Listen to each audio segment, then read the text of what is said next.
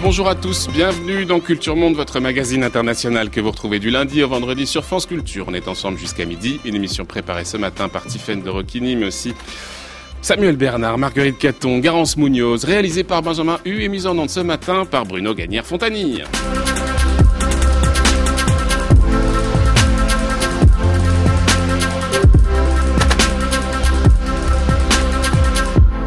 Troisième volet de notre série consacrée au Mexique. Après avoir évoqué les enjeux politiques de la campagne, après nous être demandé comment le pays pouvait échapper à sa dépendance économique vis-à-vis des États-Unis, place aujourd'hui à la société civile, aux mouvements citoyens qui bien souvent doivent pallier les manquements d'un État trop souvent défaillant, incapable notamment de garantir la sécurité. Quand la société civile se substitue à l'État, c'est notre sujet ce matin. Les vamos a contar ahora sobre este siguiente tema que se desarrolla en México. 58 estudiantes de ese país están desaparecidos. Pour l'instant, on a trouvé 28 corps, certains entiers, d'autres en morceaux et apparemment brûlés. Le président mexicain Peña Nieto ne fait rien. Il n'y a pas de justice.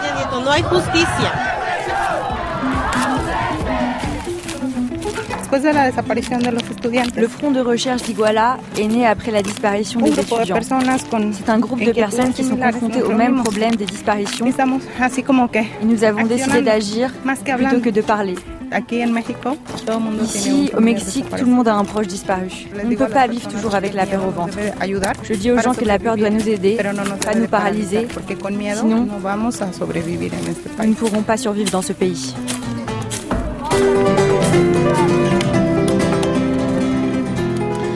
S'unir, s'unir face à la violence, y compris celle d'un État souvent complice des groupes criminels et qui reste inerte dans la recherche de vérité. Les critiques ont été récurrentes pour critiquer les autorités qui, aux yeux des familles de victimes, n'en ont pas assez fait pour faire la vérité sur les disparitions. La disparition de ces 43 étudiants qui avaient provoqué une vive émotion dans le pays. On attendait là d'ailleurs l'une d'une mère des disparus. Pourtant, pourtant, trois ans après la disparition de ces 43 étudiants dans l'état du Guerrero sur la côte ouest du Mexique, un suspect de premier plan, membre du cartel des Guerreros Unidos, vient d'être arrêté, relançant l'espoir que cette affaire qui avait bouleversé le pays soit enfin élucidée.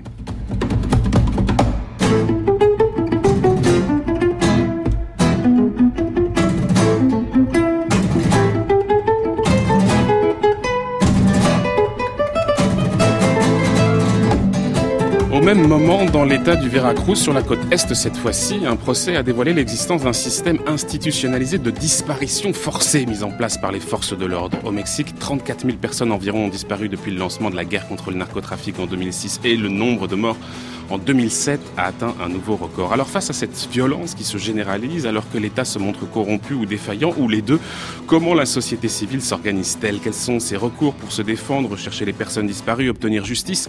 Et comment la révolution zapatiste tente-t-elle d'imposer un nouveau mode de gouvernance dans l'État du Chiapas? Voilà un certain nombre de questions sur lesquelles nous allons nous pencher ce matin. Pour ce faire, nous avons deux invités. D'abord Sabrina, Sabrina bonjour. Bonjour. Merci beaucoup d'être avec nous ce matin. Vous êtes anthropologue, coordinatrice de la plateforme Violence et sortie de la violence à la Fondation Maison des sciences de l'homme. Merci d'être avec nous. Jean Rivelois, bonjour.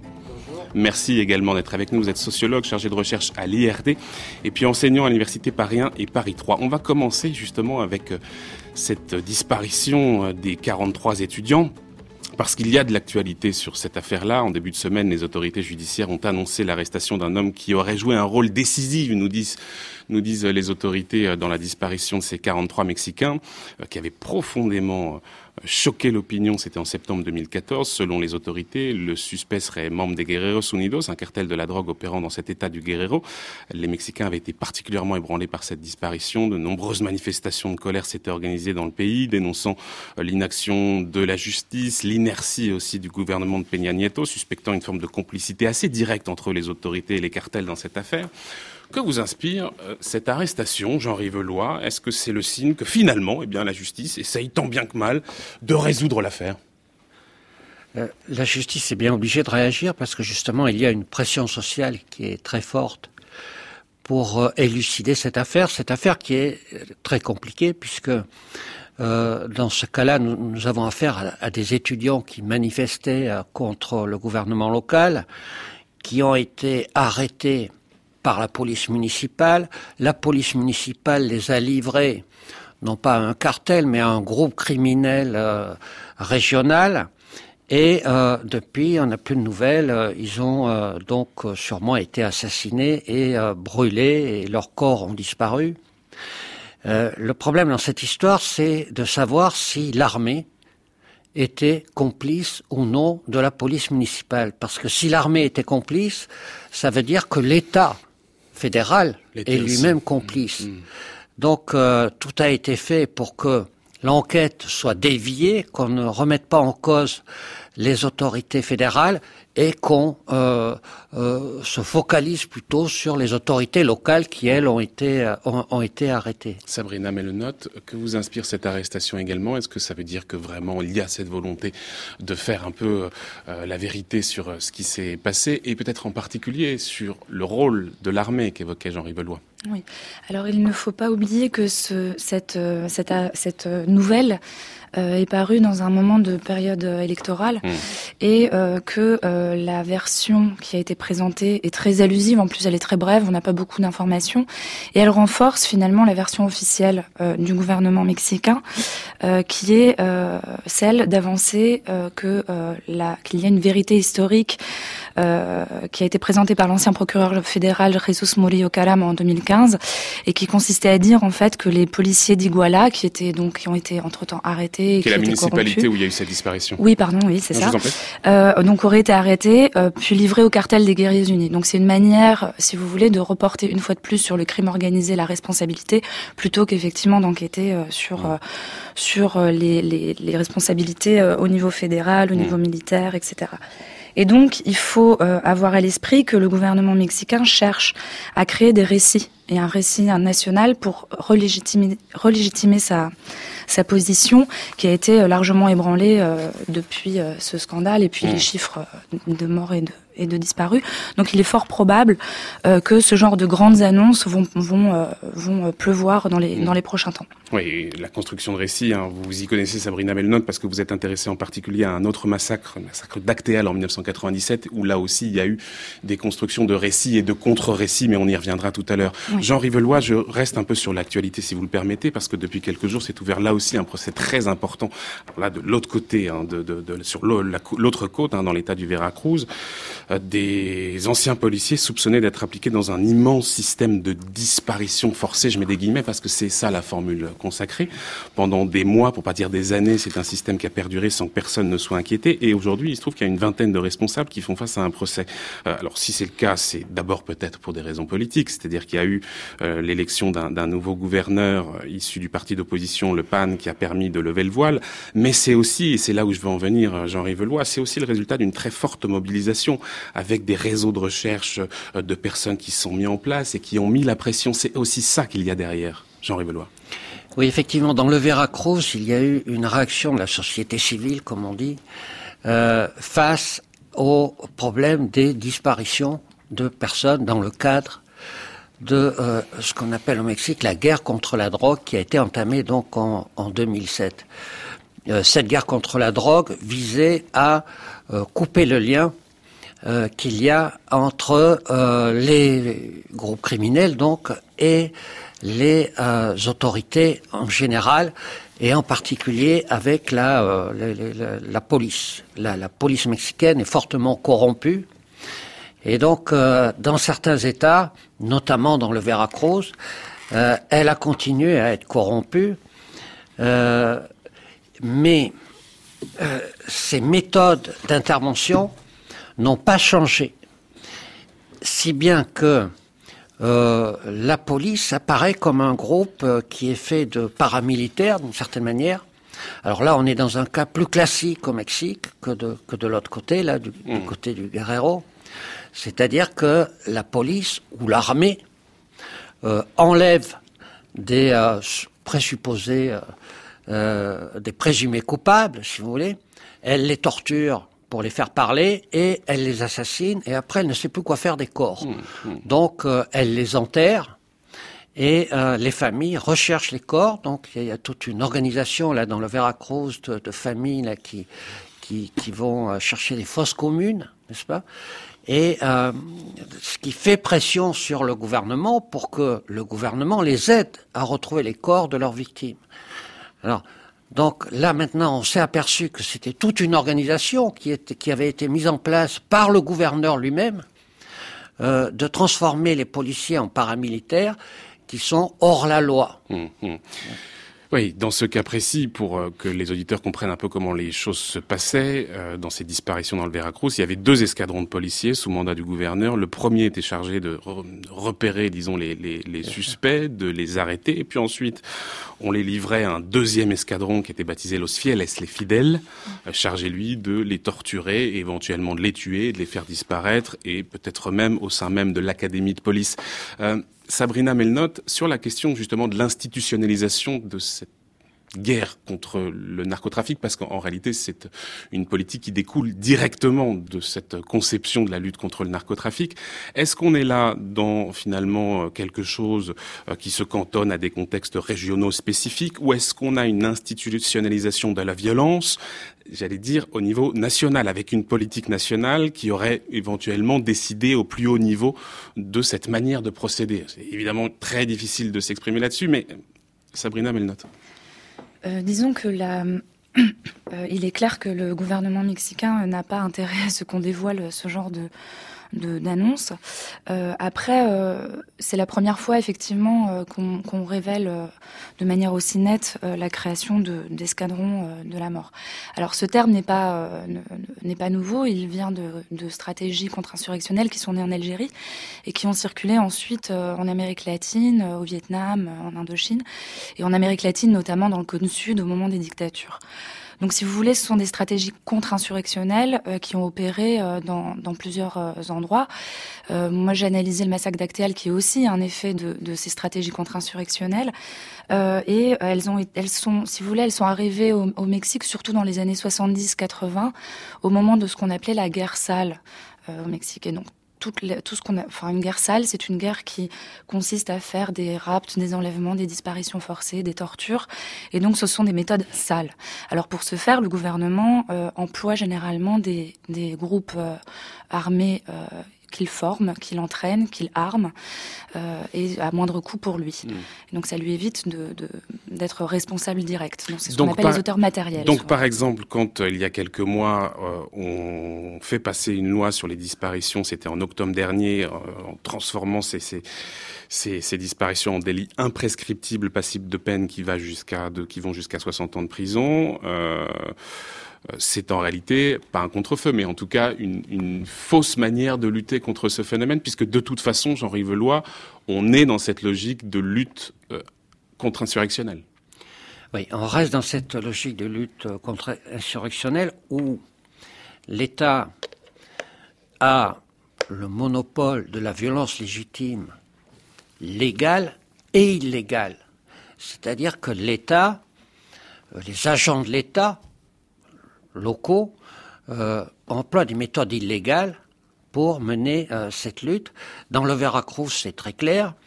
Euh, les disparitions ont commencé à s'effectuer en 2012, lorsque le président de la République a dit qu'il fallait tout faire pour que pour, pour lutter contre un, cartel, en l'occurrence là c'est un cartel criminel euh, qui sévissait dans la région, qui est le cartel des Cétas, et, et que donc euh, il fallait en finir avec eux dans le Veracruz. Le gouverneur a appliqué cette politique, il l'a appliquée à sa manière, euh, et euh, donc on a abouti à, à ces phénomènes hmm. de, de, disparition. Mais, mais...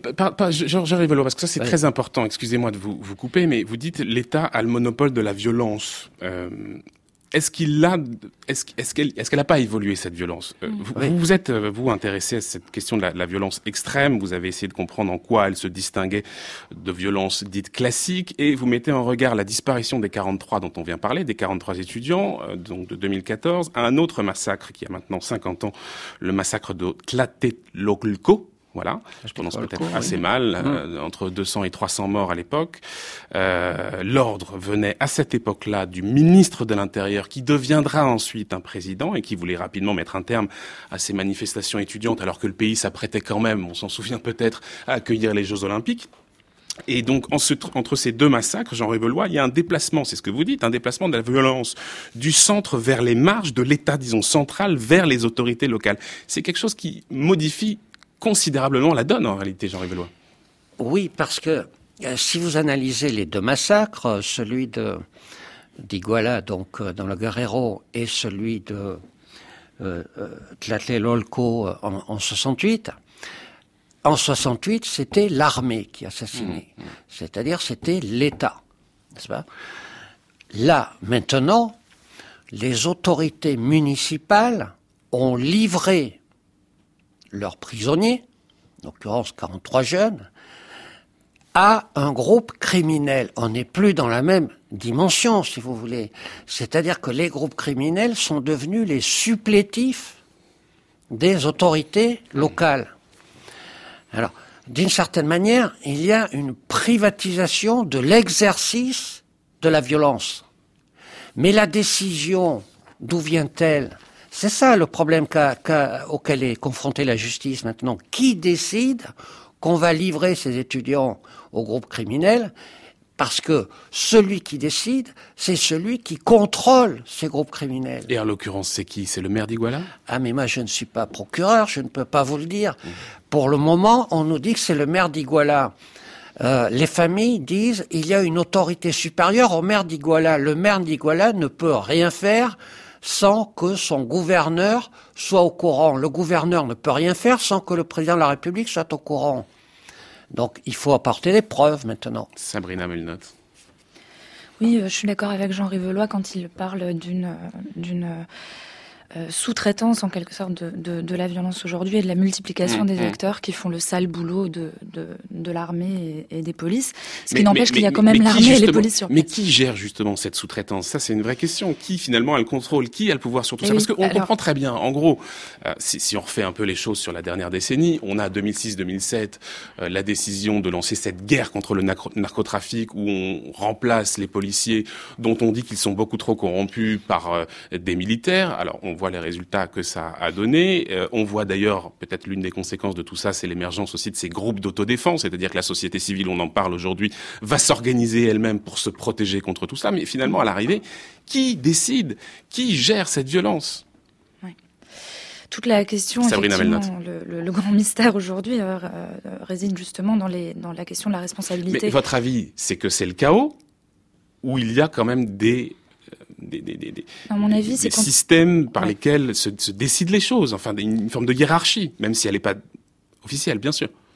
Il y a les, en fait, il y a les deux à la fois. C'est-à-dire qu'il y a à la fois des arrangements locaux qui font mhm. qu'il est impossible de, de, de, généraliser, et en même temps, il y a effectivement euh, une systématisation des violences qui laisse supposer, par exemple, ce que vous disiez tout à l'heure sur les escadrons de la mort, ça laisse supposer qu'il y a une systématicité qui proviendrait euh, des hiérarchies supérieures. Dans le mhm. cas d'Actéal, ça a été aussi un des gros enjeux de, de, des procès qui ont suivi euh, le massacre d'Actéal, c'est que les hautes sphères ne sont jamais touchées dans ces affaires. Et donc, euh, les responsabilités au niveau fédéral sont, euh, sont évacuées. Et c'est là tout l'enjeu de l'État à enfouir euh, les, et, à, et, à, créer des silences d'État que les, la loi sur la disparition, la loi sur la sécurité intérieure, pardon, vient, de, vient va est certainement renforcer. C'est une culture militaire du silence qui, qui se renforce actuellement au, au, au Mexique. Jean-Yves Loin. Oui, je, je crois qu'il faut prendre un petit peu de hauteur. Les, euh, la société civile mexicaine. Qu'est-ce que la société civile mexicaine? Est-ce qu'elle existe? Le, le, concept de société civile au Mexique est très récent. Euh, le parti État, jusqu'en 2000, a complètement contrôlé et verrouillé la société civile. Le PRI, hein, le Parti révolutionnaire institutionnel. N'est-ce pas? Mmh. Donc cette société civile, elle est apparue à certaines périodes de l'histoire quand même, mais comme le disait Sabrina, d'une manière insurrectionnelle. C'est-à-dire, là, c'était pas la guerre contre la drogue, c'était la guerre contre des groupes politiques euh, qui s'opposaient au parti État et qui étaient donc hors du système. Et comme ils étaient hors du système, l'État s'arrogeait le droit de les éliminer physiquement. C'était la norme, si vous hmm. voulez. Hein? Bon, maintenant, euh, depuis qu'a été enclenchée cette guerre contre la drogue, on est passé à une autre époque.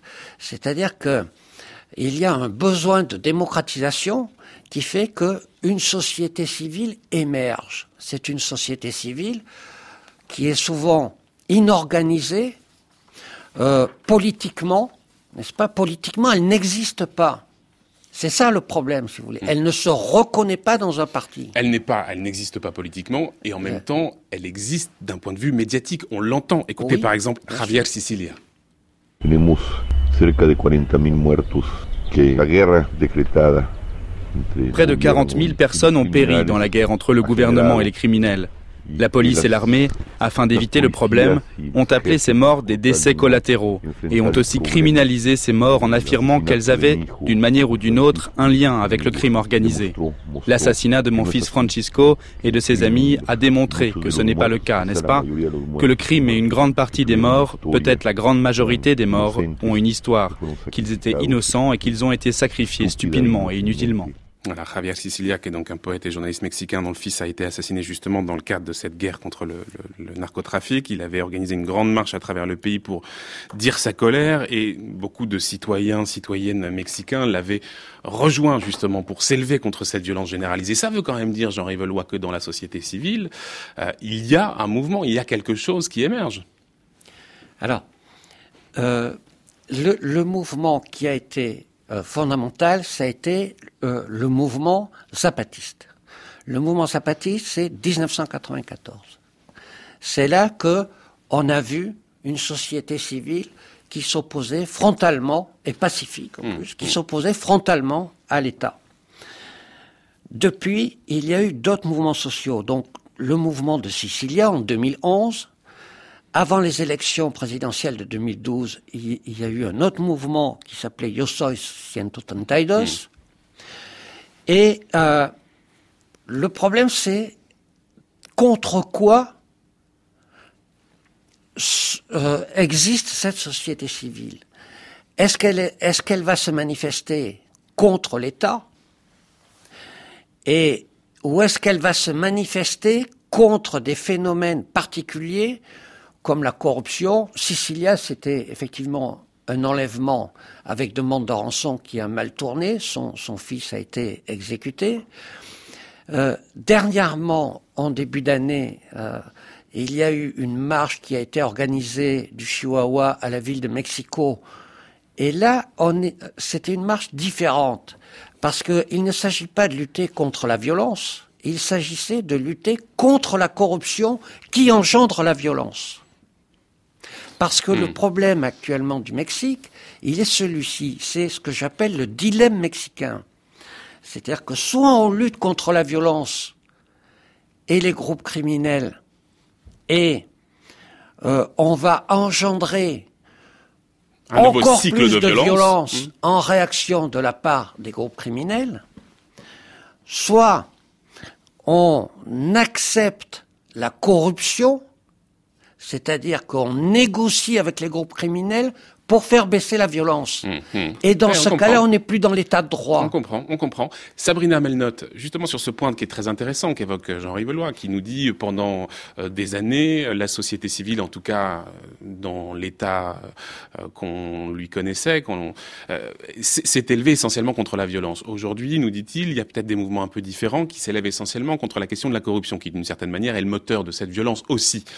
Est-ce qu'il vous semble que là quelque chose est en train de changer, une prise de conscience peut-être et qu'est-ce qui aurait provoqué justement cette prise de conscience Et est-ce qu'il vous semble qu'elle pourrait émerger vers quelque chose qui ressemblerait à une forme d'organisation politique? On parlera tout à l'heure des apatistes, mais d'une organisation politique qui pourrait mener justement ce combat dans la sphère politique oui, euh, effectivement, il y a une, il y a une transformation. Euh, enfin, les premières années de la, de la, guerre contre le narcotrafic ont eu des, ont eu un effet euh, écrasant et, et, anesthésiant sur la société. Mhm. Effectivement, ça a repris, les mobilisations ont repris avec le mouvement de Javier Cecilia, le mouvement pour la paix, avec justice et dignité. depuis, il y a effectivement une multiplication des, de, de, de mobilisations, mais je pense quand même que elle se concentre essentiellement autour des, des, questions de, de, de disparus, qui renouvellent finalement. Il y a une dénonciation de la corruption, certes, mais il y a aussi une, une quête de vérité et de justice aujourd'hui qui mobilise l'ensemble de la, de la société mexicaine et qui mmh. va donc plus loin que qu'une dénonciation de la corruption. Mais ça passe par la dénonciation de la, de la hmm. corruption. Et est-ce qu'il vous semble qu'il y a aujourd'hui des candidats? Il y aura une élection présidentielle, législative et locale très bientôt, en juillet prochain. Est-ce qu'il vous semble qu'il y a des candidats aujourd'hui euh, qui sont en mesure justement de, de, de, porter ce message de la société civile? Parce qu'il y a quand même quelque chose d'assez inédit là dans cette campagne, c'est que pour l'instant le favori des sondages, euh, c'est un homme qui n'appartient ni au PRI ni au PAN, c'est-à-dire ni, au, au PRI qui est donc le parti qui a dominé le paysage politique pendant 70 ans de 1929 à, 2000, ni Pan qui lui a succédé pendant 12 ans ensuite. Euh, est-ce que là, on a quelque chose de, nouveau? Et est-ce qu'il vous semble, Jean Rivelois, que eh bien, ce, combat contre la corruption, il pourrait être porté par ce candidat qui s'appelle Obrador? Euh, Ça vous semble être aujourd'hui une nouvelle page qui s'ouvre pour le Mexique? Oui, ce qui est intéressant, c'est que Lopez Obrador n'appartient non seulement pas au, au, PRI et au PAN, mais il n'appartient pas non plus au PRD, qui est la gauche traditionnelle au Mexique. Mais c'est un ancien du, du PRI. C'est un ancien du PRI. C'est un ancien du, PRI, c'est un ancien du PRD. Il a fondé son propre parti qui s'appelle Morena. Et à l'heure actuelle, les sondages disent qu'il a de bonnes chances d'accéder à la présidence de la République. Ce serait la première fois qu'au Mexique, il y aurait un président de gauche, si vous voulez. C'est un des, un des seuls États d'Amérique latine où il n'y a pas eu de gouvernement de gauche jusqu'à présent. Alors, le problème avec la société civile, c'est que comment les partis politiques peuvent-ils relayer les revendications de la société civile de moins de violence et de moins de corruption? Parce que si vous prenez le cas d'Iguala dans le Guerrero de la disparition des 43 étudiants, le maire et le gouverneur, le maire de la localité, le gouverneur de l'État, étaient des gens de gauche, du PRD, n'est-ce pas?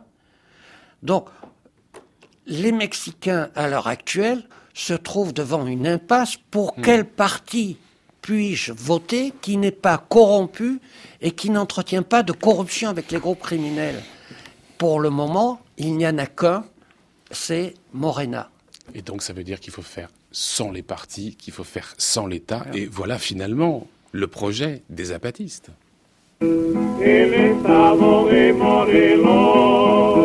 Tiene una gloria muy alta, sé que allí vino a la vida don Emiliano Zapata.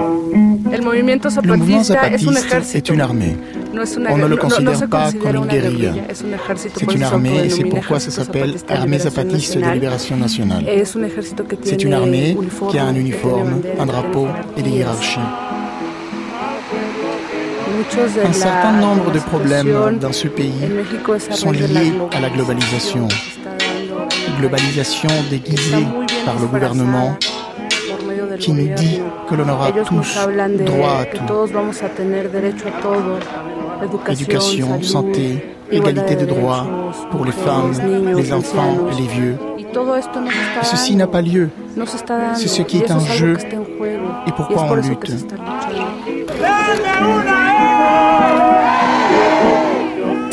Extrait du documentaire Zapatiste, Histoire de Mexique de Juan Pablo Lozano. Euh, face à la faillite de l'État, donc s'est construit ce projet alternatif pour la société mexicaine, celui porté par les zapatistes. Sabrina euh, met le note au début du mouvement dans les années 90, 94 exactement. L'option stratégique des zapatistes, c'était de changer le monde, en tout cas le leur, euh, sans prendre le pouvoir. Une sorte de, de grande expérience d'autogouvernance, d'autogouvernement collectif. Plus de 20 ans après, quel bilan est-ce qu'on peut en faire? Qu'est-ce que les zapatistes finalement sont parvenus à changer ou à faire changer sans l'État oui, alors bon, l'histoire est un peu longue, euh, mais en, gros, ce qu'il faut retenir, c'est d'une part qu'il y a eu un échec des négociations avec le gouvernement au fil des années qui, explique euh, cette radicalisation du mouvement euh, zapatiste qui a décidé de créer des territoires qu'on dit autonomes, c'est-à-dire sans présence de l'État, d'aucun parti politique, ni de programmes sociaux. Euh, ce sont euh, des. Il y a très peu d'études ethnographiques sur euh, sur ces expériences-là, mais on peut dire que, en tout cas, dans la région dans laquelle j'ai travaillé, ça a permis de rompre avec des liens clientélistes anciens qu'avait mis en place le prix pendant les 70 hmm. ans et qui expliquaient la force de de ce parti au, au pouvoir. Alors, c'est sûr que le mouvement zapatiste s'est déployé à un moment d'ouverture euh, du régime politique, euh, au moment de ce qu'on appelait la transition démocratique. Euh, donc c'était un moment où il y avait des, des, espaces politiques qui pouvaient s'ouvrir et qui ont expliqué la, la, la, la, possible négociation de, de, de, du mouvement zapatiste avec le, avec le gouvernement mexicain. Celui-ci a échoué. Il y a aussi une militarisation de l'État du Chiapas à ce moment-là. Donc ça s'est pas fait dans des conditions très favorables, mais il y a quand même eu ces expériences d'autonomie. Vous nous parlez, pardon, d'ouverture, de démocratisation du pays, et en même temps, vous nous disiez tout à l'heure que l'État était rentré dans une logique de, de, lutte contre-insurrectionnelle. Donc, ça. en fait, les, les deux mouvements se sont passés en même temps. Oui, alors comme souvent. C'est complètement paradoxal. Enfin complètement paradoxal et je pense que c'est ce qui caractérise euh, beaucoup, euh, ce qui explique beaucoup de, de, de situations euh, au Mexique actuellement.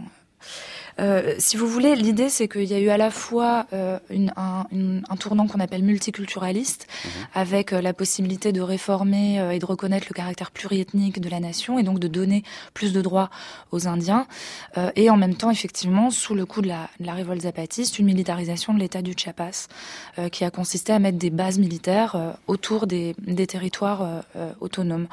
Donc les deux ne sont pas contradictoires, ou en tout cas c'est un mmh. paradoxe qui est constitutif de, de l'État. Ils étaient concomitants Jean Rivelois, si on fait un bilan, évidemment c'est très compliqué de faire un bilan d'une expérience qui a duré plus de 20 ans, mais aujourd'hui comment est-ce que vous regardez finalement les résultats de cette expérience zapatiste? Et puis après on verra comment est-ce qu'on peut envisager ou pas son intégration dans un projet politique plus global, national. Jean Rivelois. Oui, alors sur le plan politique, le euh, mouvement zapatiste n'a pas voulu se transformer en parti politique traditionnel. Ça, c'est un choix politique qui est respectable. Et il a essayé de mobiliser euh, les euh, groupes indigènes dans tout le pays pour en, faire, pour en faire une force politique qui transcenderait les partis politiques traditionnels. Il n'y est pas parvenu. Pourquoi? Parce que justement, les partis politiques traditionnels exercent le monopole de la représentation politique. Et ils ne veulent pas être débordés par leurs marges. Que ce soit les partis, le parti institutionnel, historique, ou même les partis d'opposition. mais c'est aussi un choix des apatistes que de refuser le jeu politique. Oui, oui, oui, parce qu'ils ont fait le choix d'une autre ligne politique. Hmm. Mais, dans un second temps, il faut tout de même dire que ça a provoqué un réveil démocratique. Hmm, hmm, qui a débouché sur l'alternance politique de 2000. En 2000, le PRI a perdu le pouvoir au profit du PAN, c'est-à-dire un parti de centre droit conservateur qui a été soutenu par l'ensemble, euh, enfin par une majorité de Mexicains, justement pour sortir du carcan et du blocage démocratique mmh. qu'avait imposé le PRI. Mmh. Donc d'une certaine manière, le mouvement zapatiste a eu des effets indirects sur le système politique mexicain. Sabrina Melenotte. Oui, euh, tout à fait. Mais euh, je voudrais juste rappeler aussi qu'en 2006, euh, il y a eu donc ce qu'on a appelé l'autre campagne où le sous-commandant Marcos, donc mmh, le mmh. porte-parole encore à l'époque du mouvement zapatiste, a traversé le pays et a consolidé, si vous voulez, des alliances entre des mouvements qu'il disait en bas et à gauche. Donc pour élargir aussi à la question ethnique, ne pas mmh, s'en tenir à la question ethnique. Et aujourd'hui, si vous voulez, même la candidate Marie Chouy, dont vous avez déjà parlé, lundi, est censée consolider aussi euh, ces alliances hors de tout parti politique. En 2006, pour euh, rappel encore, euh, le candidat Lopez Obrador a perdu de très peu et on a accusé le sous-commandant Marcos d'être responsable de cet échec puisque le sous-commandant Marcos avait appelé à ne pas voter en, 2006. Donc il y a une vraie rupture entre les partis politiques et le, mouvement, les mouvements sociaux radicaux au Mexique. Je propose qu'on parle d'un sujet évidemment éminemment important, celui des féminicides. Au Mexique, plus de 7 femmes ont été assassinées en moyenne chaque jour en 2016. C'est une étude publiée par l'ONU et le gouvernement mexicain. Malgré l'intégration dans le code pénal mexicain du féminicide, les chiffres ne cessent d'augmenter sans qu'on sache vraiment euh, si ce sont les violences qui ont augmenté ou si c'est simplement qu'ils ont gagné en visibilité depuis la mise en lumière des drames de Ciudad Juarez où au moins 1441 femmes, essentiellement des ouvrières des maquiladoras, euh, avaient été assassinées entre 93 et 2003. La mobilisation contre les violences faites aux femmes n'a jamais été aussi forte. On va retrouver euh, Marilène Lapalu, elle est doctorante en sociologie à l'Université Lumière Lyon 2. Elle consacre sa thèse aux espaces de résistance, justement contre les féminicides au Mexique. Elle est au micro de Tiffaine de Roquinet. Le féminicide a été euh, médiatisé, euh, c'est vrai, à partir de la situation du cas Juarez à la frontière nord du pays. Mais ce qu'il faut considérer également, c'est que cette médiatisation euh, a pu être euh, récupérée, on va dire, par le discours dominant pour construire euh, un régime de singularité autour de Juarez, c'est-à-dire comme un régime d'exception qui voudrait que le féminicide n'ait lieu qu'à la frontière. Donc c'est vrai qu'il y a tout un mouvement au Mexique également depuis les années 2010 pour montrer que le féminicide a lieu partout dans le pays, y compris dans la capitale. Capitale qui est pourtant réputée pour être la ville refuge. Exactement. Cette question fait débat également entre féministes puisque certaines s'accordent pour considérer la capitale encore comme un lieu euh, refuge pour les femmes, euh, alors que d'autres essayent plus radicalement euh, de faire comprendre que l'EDF n'est pas indemne du féminicide et renvoie la balle, on va dire, aux féministes historiques pour leur faire prendre conscience du fait que la violence contre les femmes existe également au district fédéral et qu'il faut arrêter de ne s'occuper que des régions limitrophes si le féminicide est présent dans l'État du Mexique, il est également présent euh, dans la capitale. Ce qu'il faut expliquer également, c'est que pour les mouvements féministes euh, mexicains, dans la définition du, féminicide, on intègre maintenant un nouveau niveau de causalité. Les femmes sont assassinées, tuées euh, parce qu'elles sont femmes, mais également un deuxième niveau parce que l'État ne fait rien pour endiguer la violence contre les femmes. Le passage à la loi du féminicide se fait en 2007 par la loi générale contre les violences euh, faites aux femmes. En même temps, souvent, euh, les personnes interrogées disent que c'est une loi sans dents, comme on dit au Mexique. On a sin dientes, c'est-à-dire qu'elle a été votée, mais les décrets d'application ne sont souvent euh, pas votés et il est difficile d'avoir des condamnations. Alors rien n'a changé finalement depuis 2007 on ne peut pas dire que rien n'a changé au sens où euh, il y a une plus grande visibilisation euh, du phénomène. La cible également euh, des mouvements a un peu évolué, c'est-à-dire que je pense que la grande réussite des mouvements de la, de la société civile, c'est d'avoir inclus la responsabilité de l'État et de ses institutions dans la définition de la violence masculine. C'est-à-dire que dans la loi de 2007, il y a un article euh, qui s'appelle l'alerta de género, donc un mécanisme d'alerte de genre. C'est un mécanisme qui peut être déclenché par euh, les groupes de la société civile en cas d'urgence sur le terrain. Et euh, cet article prévoyait à la base que l'État reconnaisse sa responsabilité dans le féminicide. Il a fallu attendre 2015 pour avoir les premières alertes genre déclarées dans dix euh, municipalités euh, de la banlieue du district fédéral. Et ces alertes genre dont vous parlez, comment elles se manifestaient mmh. concrètement au départ, le mécanisme prévoyait que les associations, euh, la société civile euh, alertent les autorités, les institutions pour dire là il faut faire quelque chose, il faut agir et mettre en place des politiques publiques mais il y a toujours beaucoup d'obstacles. Quand elles arrivent à faire leurs rapports, les rapports sont renvoyés parce qu'on leur dit qu'il manque euh, un tas de choses. Euh, voilà, c'est toujours à elles d'apporter euh, la preuve. En ce qui concerne les enquêtés que moi j'ai interrogés, qui sont des personnes dans les espaces de résistance contre le féminicide, pour elles rien n'a changé et beaucoup parlent d'une politique de simulation de la part de l'État. Et alors justement, comment les, les femmes s'organisent euh, d'abord pour se protéger et puis pour tenter de changer euh, ces mentalités? Dans le cas du district fédéral, oui, on peut noter euh, que de petits collectifs s'organisent et ont développé un nouveau répertoire d'action militant qui s'appelle le Scratch, hein, qui est originaire au départ d'Argentine. et le Scratch féministe consiste à porter l'offense contre les coupables Donc ça consiste à diffuser le nom et le portrait des coupables dans les quartiers, donc où ils habitent, où ils travaillent. Donc soit contre des coupables directs, soit contre les coupables indirects de la violence. Euh, donc ça peut être des juges, euh, des patrons euh, d'entreprise, les responsables d'université. France Culture, Culture Monde, Florian Delorme.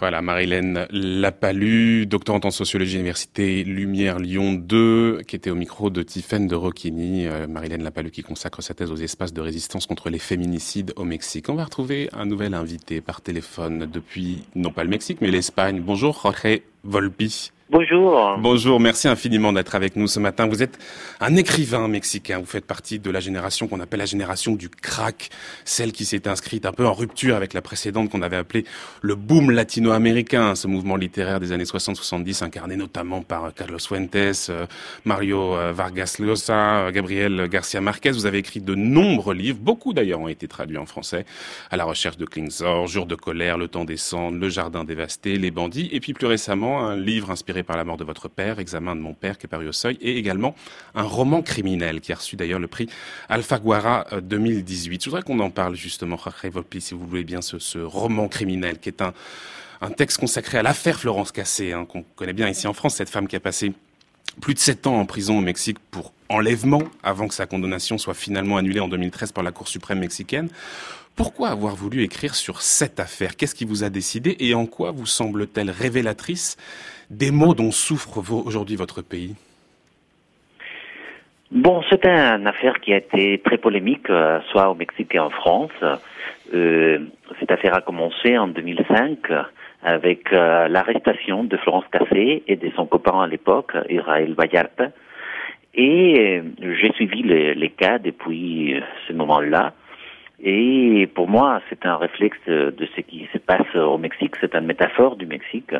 C'est aussi une histoire avec tous les éléments possibles pour une histoire passionnante, parce que c'est une histoire criminelle, c'est une histoire politique, c'est aussi une histoire d'amour, et aussi il y a une conspiration au début de tout ça. Donc, euh, euh, je voulais raconter l'histoire complète. C'est la première fois, je crois, que je fais ça à partir du moment où j'ai lu un livre extraordinaire aussi euh, euh, de la journaliste belge Emmanuel Stills et qui m'a permis de voir la complexité de cette affaire. Hmm. Vous avez dit que vous vouliez écrire ce livre pour trouver la vérité. Mais la vérité sur quoi? La vérité sur qui? Sur euh, Florence Cassé? Sur les manquements de la justice mexicaine? Sur euh, les liens entre la classe politique et les réseaux criminels? Vous cherchiez quoi?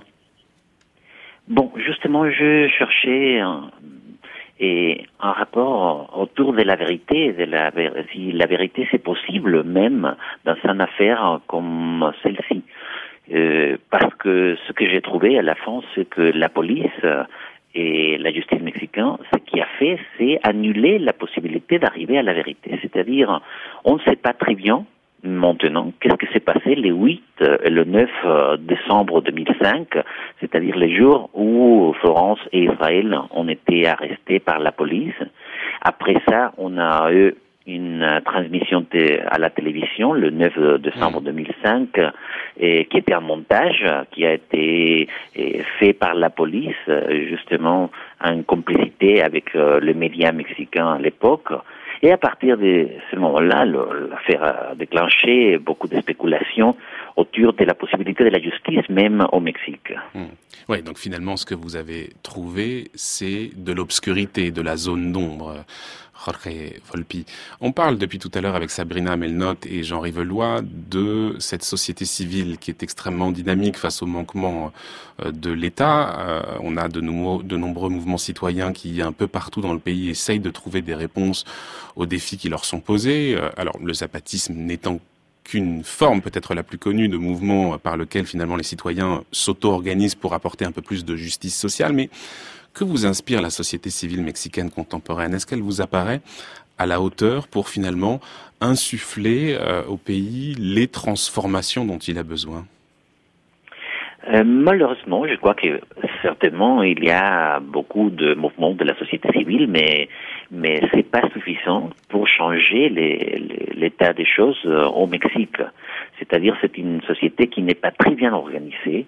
Et si on la compare avec euh, des sociétés européennes et même d'autres pays d'Amérique latine, oui, on a des mouvements qui ont été très importants, soit les zapatismes, soit les collectifs euh, féministes, par exemple, mais quand même, ça n'a pas changé vraiment le système de justice au Mexique, qui, surtout le système de justice criminelle, qui ne marche pas parce que c'est mal euh,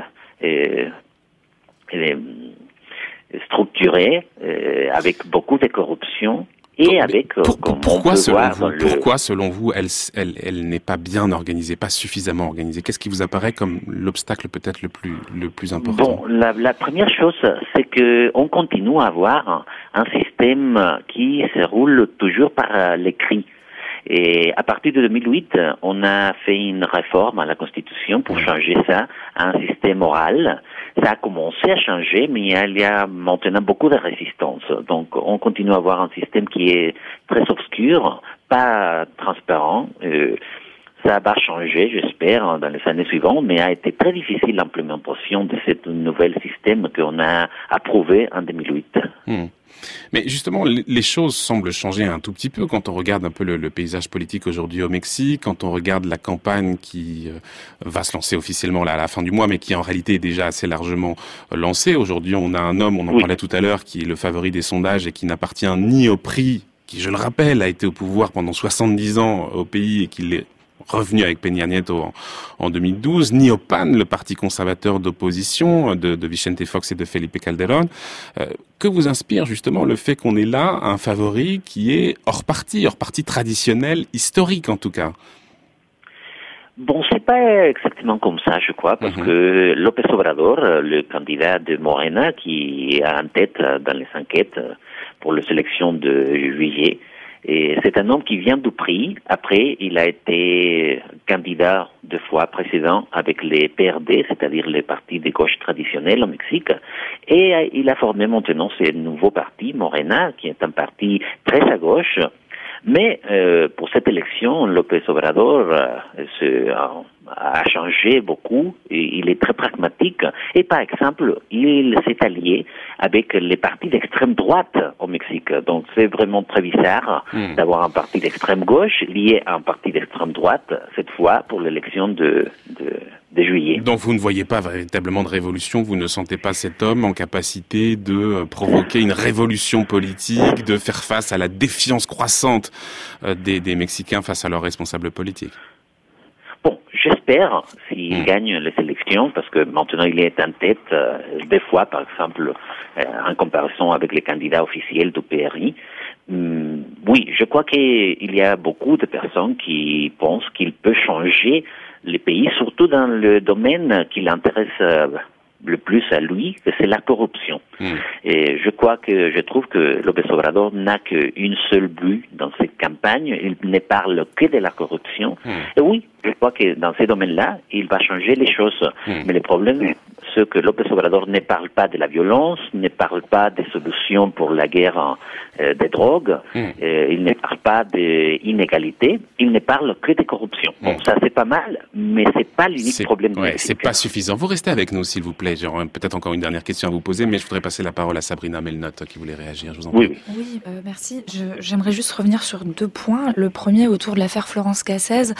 en fait, dans le, dans le Florence Cassez a bénéficié d'une réforme pénale sur la présomption d'innocence. Euh, et du coup, cette affaire est un peu la métaphore de la société, comme le dit euh, Monsieur Volpi, mais plus de la métaphore de l'impunité.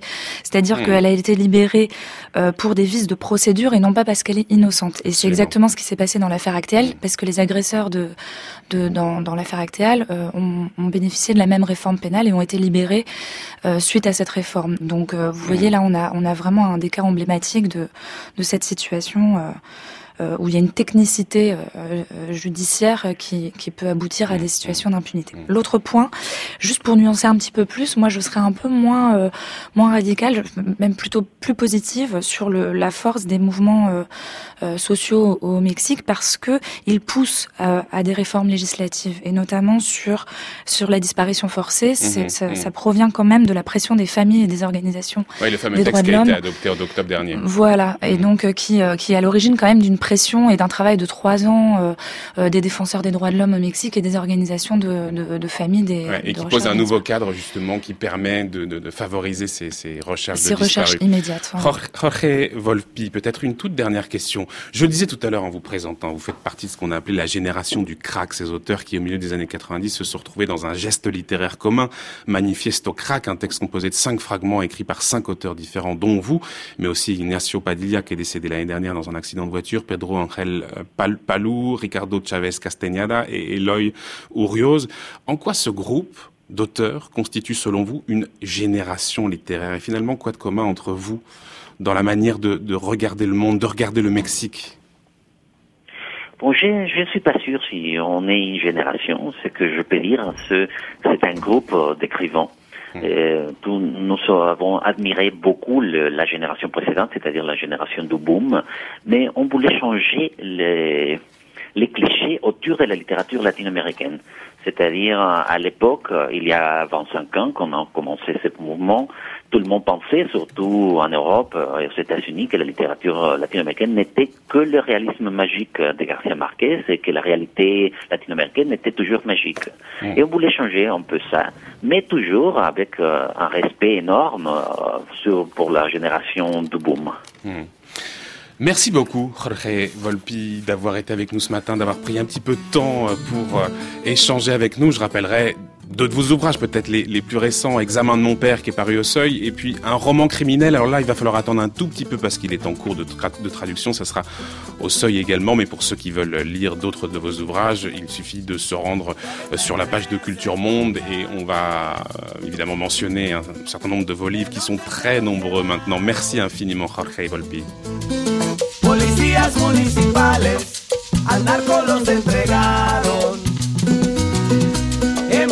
De soldados. Se hicieron que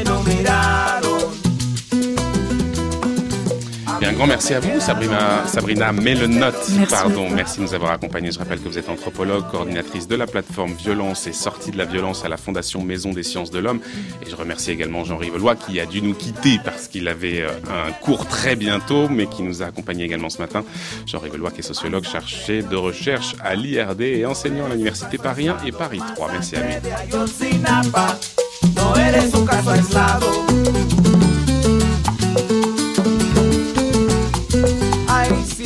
Se los llevaron, vivos deben regresar. Sí, si vivos se los llevaron, vivos deben regresar. Ay, vivos deben regresar, dice la voz popular. Si vivos se los llevaron, vivos deben regresar.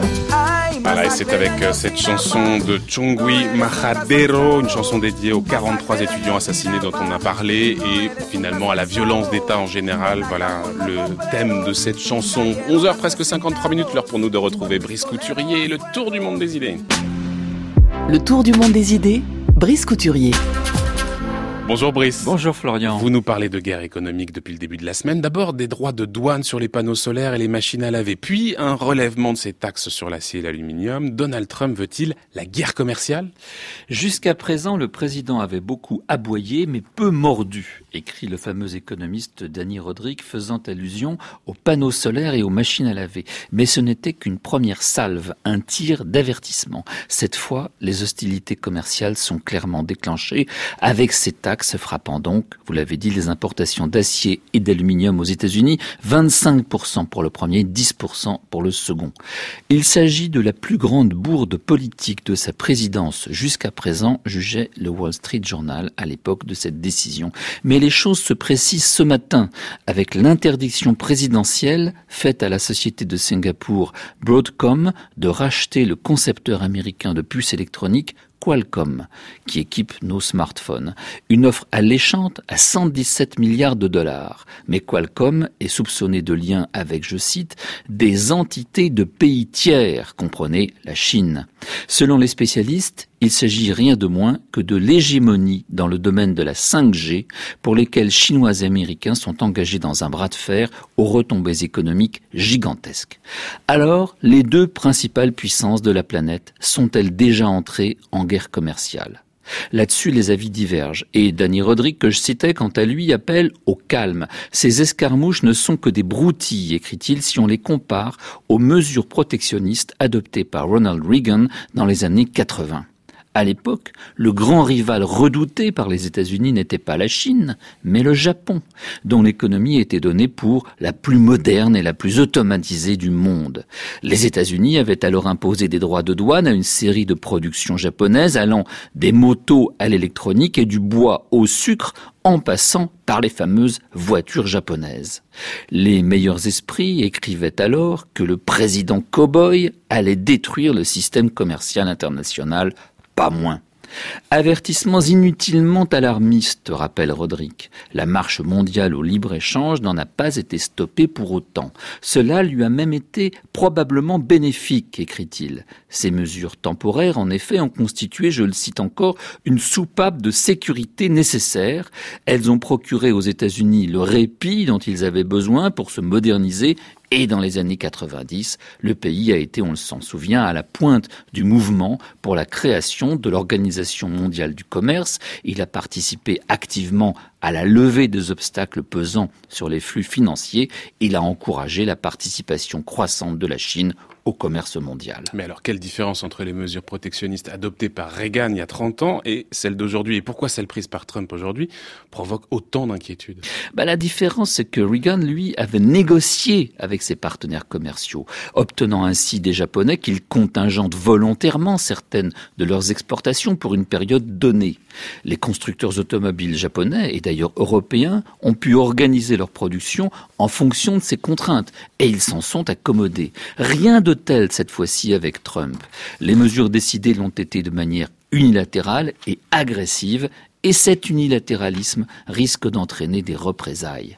Autre différence avec l'époque Reagan, la mondialisation est beaucoup plus poussée aujourd'hui qu'elle ne l'était dans les années 80. Les chaînes de production sont fractionnées selon des spécialisations locales. L'interdépendance est très forte. En outre, Reagan était un libéral de conviction, personnellement favorable au libre-échange. Trump, au contraire, est persuadé que son pays est victime de pratiques commerciales déloyales et que la seule façon de rétablir la grandeur des États-Unis d'Amérique est d'en renforcer les frontières, tant humaines que commerciales. Cet homme-là aime les murs. Enfin, ce qui semble sans précédent, c'est le motif brandi par Trump pour protéger son acier et son alu. Il a utilisé l'article 232 de la loi d'expansion du commerce de 1962, c'est-à-dire qu'il a invoqué un motif de sécurité nationale. Sous prétexte que l'armée américaine et certaines industries sensibles utilisent de l'acier, ce métal deviendrait stratégique pour les États-Unis. De la même façon, pour interdire le rachat de Broadcom par Qualcomm, le décret présidentiel d'hier évoque, invoque, je cite, une menace pour la sécurité du pays. La logique selon laquelle Trump entend protéger les intérêts américains n'est donc plus commerciale, mais bien politique. On est entré dans un nouveau monde où certains intérêts économiques révèlent crûment leur dimension géostratégique.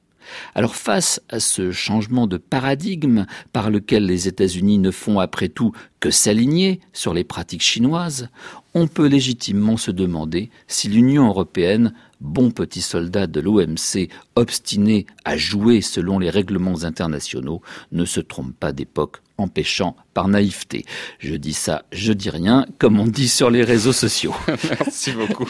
Merci beaucoup, cher Brice Couturier, pour cette chronique. On peut la retrouver bien sûr sur le site de France Culture, www.franceculture.fr. Dans un court instant, on retrouvera Olivia Gesbert et la Grande Table.